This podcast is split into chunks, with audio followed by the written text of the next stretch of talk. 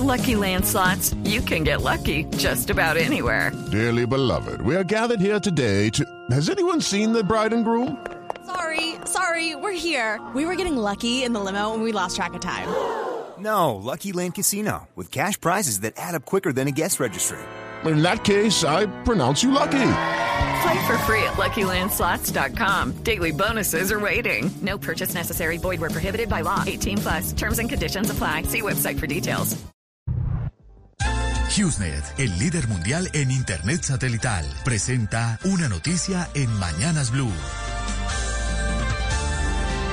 7:43 minutos. El alcalde encargado de Bogotá es el secretario de Salud. La alcaldesa se recupera después de ser diagnosticada con el COVID. Señor secretario de Salud, alcalde encargado, doctor Alejandro Gómez, buenos días. Muy buenos días, don Néstor. Muchísimas gracias por su invitación. Señor alcalde, ¿cómo prefiere que le diga? Dígame, Alejandro, Néstor. No, hombre, yo le digo, señor alcalde, me merece todo el respeto. Señor alcalde, ¿qué reporte tiene usted de lo que sucedió en Bogotá? Anoche la situación estuvo caliente, llena de problemas, llena de tensión y disturbios. En el 20 de julio, en el portal de la Avenida de las Américas y algo en Suba, noroccidente de Bogotá. ¿Qué reporte tiene usted? Así es, don Néstor. Desgraciadamente, la jornada de protestas o de manifestaciones sociales que tuvimos en el día, que fue por demás ejemplar, estaba perfectamente organizada la gente, siempre alrededor del arte, de la música, etcétera. Derivó en horas de la noche en tres puntos de la ciudad en confrontaciones, desgraciadamente, en algunas de las personas que decidieron asumir una posición violenta alrededor del tema de la protesta y la fuerza pública, como usted lo menciona, tuvimos en particular esos tres puntos. Desgraciadamente tenemos que registrar en el día de hoy que hubo 20 personas lesionadas. De las 20 personas, por fortuna, 11 egresaron de los sistemas asistenciales y digamos que fue donde tratamiento ambulatorio y nueve de ellas están hoy en la mañana pendientes de algunos estudios complementarios, etcétera. Esto, por supuesto, nos duele profundamente. Creemos que estos movimientos de protesta, probablemente lícitos en la medida en que la protesta social, por supuesto, hay que avalarla y protegerla, han venido derivando en unas condiciones de violencia. Yo denunciaba también hace un par de días la vandalización sistemática a la que han sometido el sistema de transporte público de la ciudad de Bogotá. Y entonces, claro, en la medida en que se prolongan las protestas, va degradándose el proceso de protesta y de respuesta también probablemente por parte de la Policía Nacional y es cuando tenemos que lamentar todas estas cosas. Qué bueno que esto terminara, Néstor. Qué bueno que por fin se encontraran espacios de diálogo y los espacios de diálogo parten más que de ideas de voluntades, de la posibilidad real de, de, encontrarse con el otro, de saberle escuchar y de poder encontrar caminos que nos solucionen la problemática actual. Eso sería ideal, pero creo que todavía no vemos luz al final del túnel. De hecho, los señores del paro, como usted acaba de escuchar, están anunciando para la semana entrante más jornadas de paro. Alcalde, eh, ¿qué es esta figura que apareció ayer de las madres, las mamás de primera línea? El término de primera línea la están planteando como las personas que se ponen físicamente en la primera línea frente a las fuerzas del orden, frente al SMAD probablemente. En la en el portal de las Américas hemos visto en los últimos días que se están planteando una suerte de escudos hechizos con con tal vez con canecas, con algún elemento de tipo metálico y fuerte y entonces mencionan primera línea como las personas que se escudan en este tipo de barrera física. Parece ser que ayer dentro de las personas que estaban detrás de este tipo de escudos había también señoras, había también madres de personas que estaban en la protesta y de ahí pues el hecho de que se esté denunciando que hubo agresión directa contra ellas. Es una situación absolutamente lamentable. Pero, pero las usan a ellas como escudos. La verdad, yo no tendría elementos de juicio en este momento para decirlo. Lo que sí es un hecho es que desde la mirada de la policía, lo que se ven son los escudos, no se ve quién está detrás de ellos, por supuesto. Estamos hablando de un momento difícil, estamos hablando de un momento en la noche y digamos que al calor de los hechos en medio de un nivel de agresión muy grande. Probablemente están con algún tipo de labor que tendríamos que tratar de entender en el día de hoy, pero no creo que haya habido una intención y esa es la lectura que quiero tener en este momento, de lesionar específicamente a una persona o a una señora en su condición de madre, sino que se ponen exactamente las personas en la línea de confrontación, insisto, que se está creando en horas de la noche, porque en el día no fue así, en el portal de las Américas y tenemos que lamentar, por supuesto, esto. Sí, ¿y hay alguna de esas señoras heridas? No tenemos en este momento registro de, de una persona de estas específicamente. Tenemos eh, a, personas atendidas tanto en Santa Clara como en Mason como en San Rafael, específicamente en esa zona de la ciudad, en Tunal, no encontramos eh, claridad de que haya alguna de estas personas que haya sido lesionada, pero por supuesto, esta será información que podemos evaluar mejor con el paso de la mañana. Porque eh, anoche, alcalde, eh, los videos en redes sociales, por supuesto, comenzaron a, a, rotar muy rápidamente.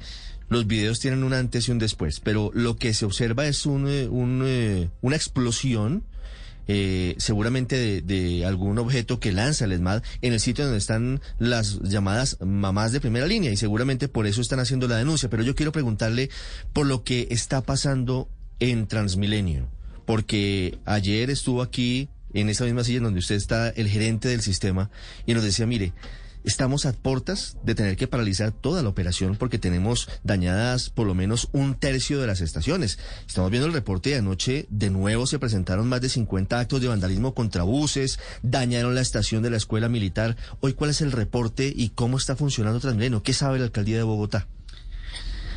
Lo de Transmilenio es muy grave. Y lo de Transmilenio es muy grave por dos condiciones.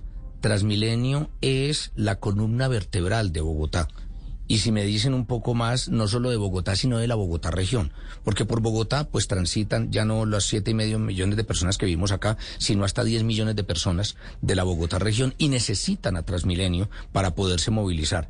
Esa condición estratégica ha hecho que algunos actores de este movimiento de protesta hayan entendido esa condición estratégica y estén atentando contra Transmilenio de manera metódica.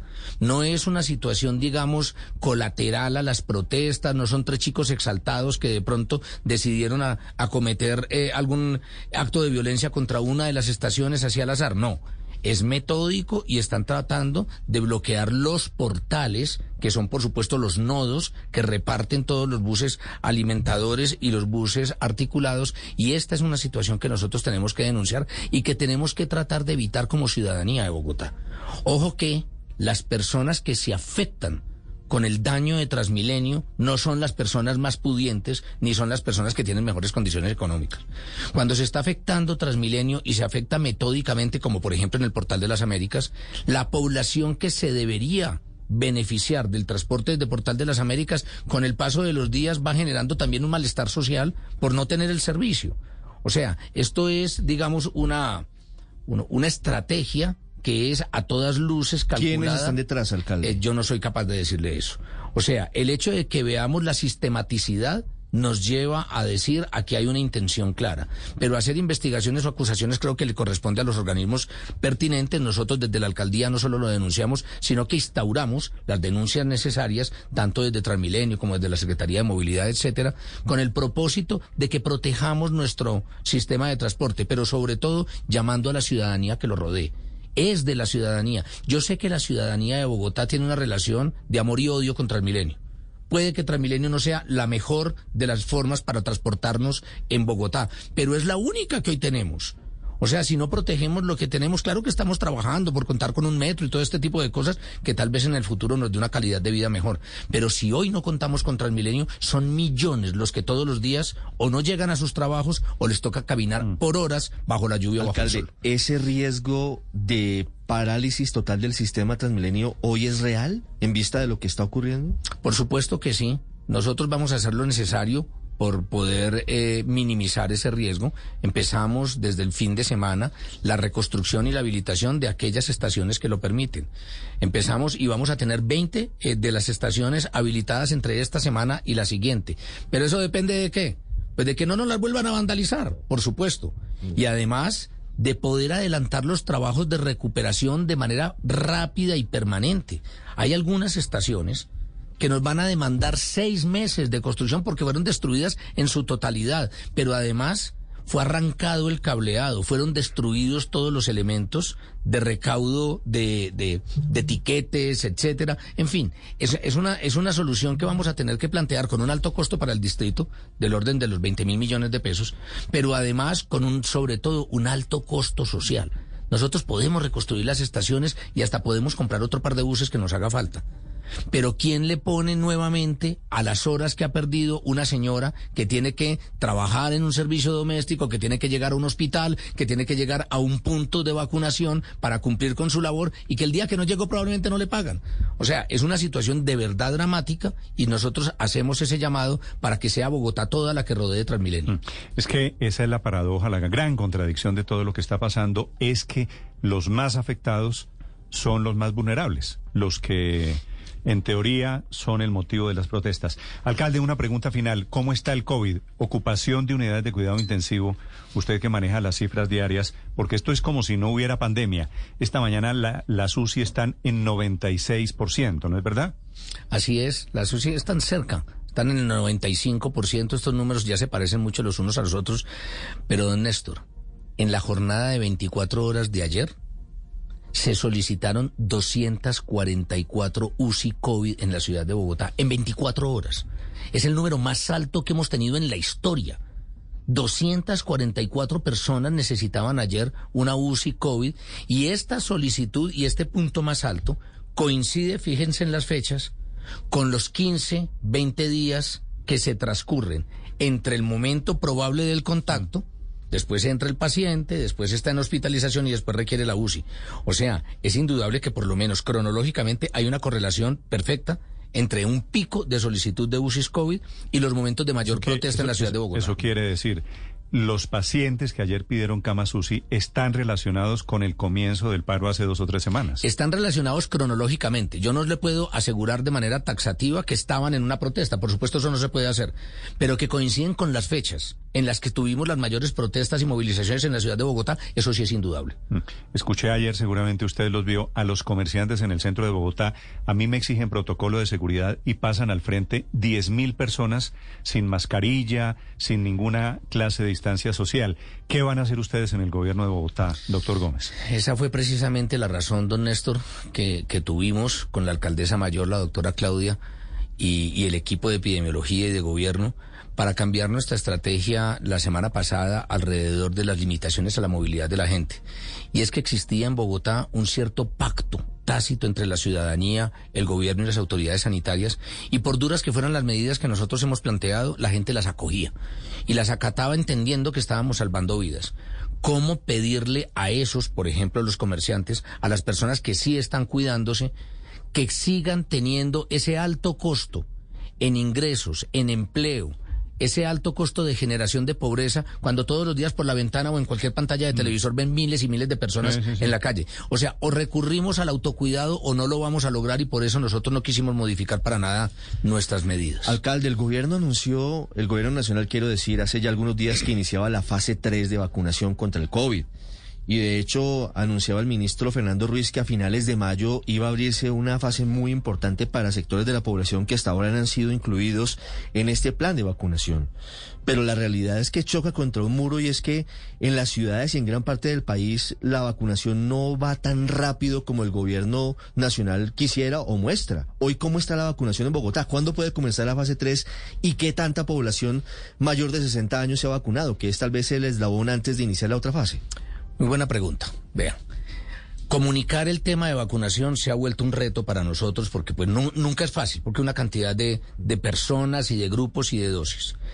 Bogotá ya vacunó a todas las personas mayores de 80 años, con las dos dosis. A las personas entre 70 y 80 las vacunó mayoritariamente en un 90% con la primera dosis y vamos casi en un 60% con la segunda dosis. O sea que estamos terminando ese grupo. El grupo de 60 a 70, que lo empezamos hace dos semanas, es un grupo muy grande. Llevamos vacunadas de estas personas, son más o menos 300, 350 mil en Bogotá y debemos estar sobre las 200 mil ya vacunadas con primera dosis. O sea, todavía de 60 a 69 nos faltan casi 100 mil personas o tal vez más.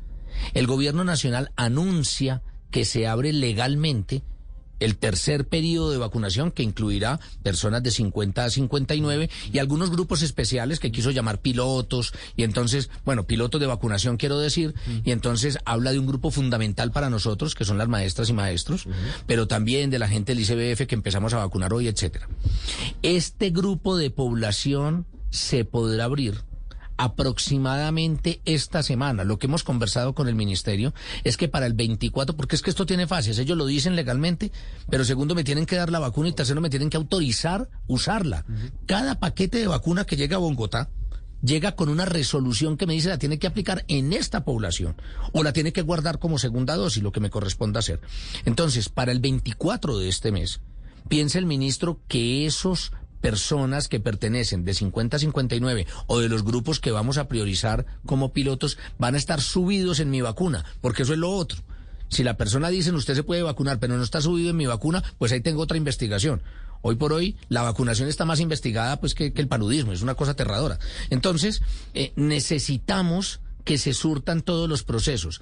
Bogotá, de la mano de la Secretaría de Educación y de la nuestra, la Secretaría de Salud, le ha insistido al gobierno nacional que no hagamos un piloto para vacunar profesoras en Bogotá y profesores, que vacunemos a los 93 mil o sea, es muy difícil cuando nosotros tenemos 41 mil personas del sector público que son profesores y 52 mil del sector privado que son profesores que yo vaya a vacunar 3 mil.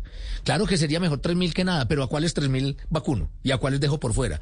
Nuestro propósito y nuestra solicitud formal al señor ministro y al señor viceministro es que nos pongan a 93 mil vacunas que necesitamos para vacunar a todos los docentes de Bogotá y nosotros lo hacemos fácilmente en cuatro o cinco días. Eso no solo nos... 93 mil profesores ¿Incluyendo los privados? Sí, señor. Son 41 mil públicos y 52 mil privados. Ah, pero eso sí suena relativamente sencillo. Sí, eso mismo pensamos nosotros. Estamos vacunando hoy en el orden de 37 mil personas en un día.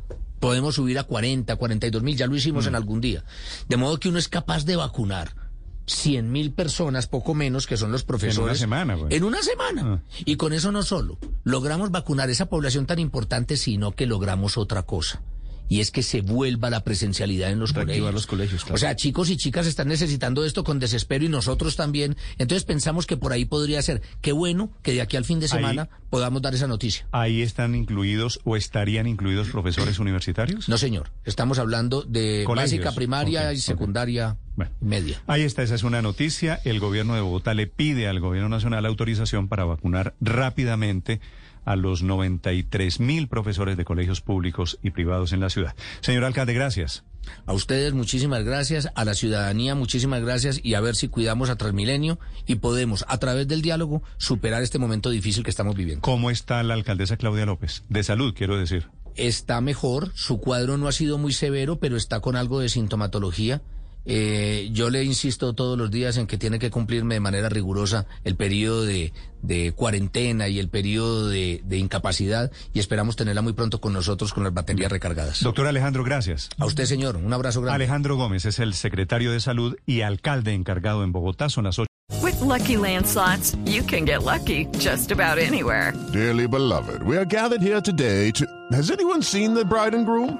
Sorry, sorry, we're here. We were getting lucky in the limo and we lost track of time. No, Lucky Land Casino, with cash prizes that add up quicker than a guest registry. In that case, I pronounce you lucky. Play for free at LuckyLandSlots.com. Daily bonuses are waiting. No purchase necessary. Void where prohibited by law. 18 plus. Terms and conditions apply. See website for details.